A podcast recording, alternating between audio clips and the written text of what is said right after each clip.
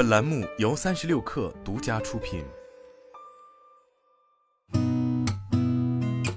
八点一刻，听互联网圈的新鲜事儿。今天是二零二三年十一月一号，星期三，早上好，我是金盛。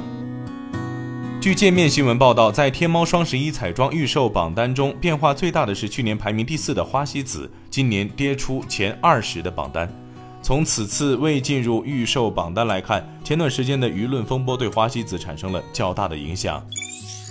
据 IT 之家报道，夸克就近日因破坏网络生态问题被实施五十万元罚款处罚作出表示，我们高度重视，诚恳接受，目前已经严格按照要求全面落实整改，封禁相关违规内容。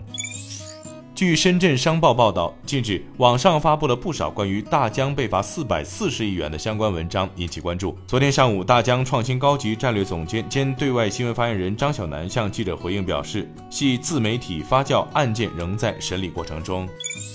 据中新经纬报道，李佳琦在采访中谈及如何看待对最低价的争夺，他表示，价格并不是唯一因素，直播间的价值还在于能否为用户输出有用的内容，并坦言，直播带货这么多年以来，他对于直播事业的热爱并没有改变。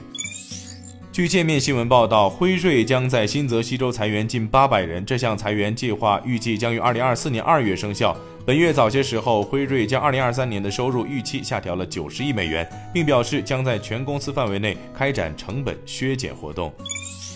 三十六氪获悉，据数据平台近日显示，目前美国区的 TikTok Shop 已超过二十五万商家入驻，单日交易额突破一千万美金。据介绍，今年美国去 TikTok Shop 的 GMV 任务是五十亿美金。今天咱们就先聊到这儿，我是金盛八点一刻，咱们明天见。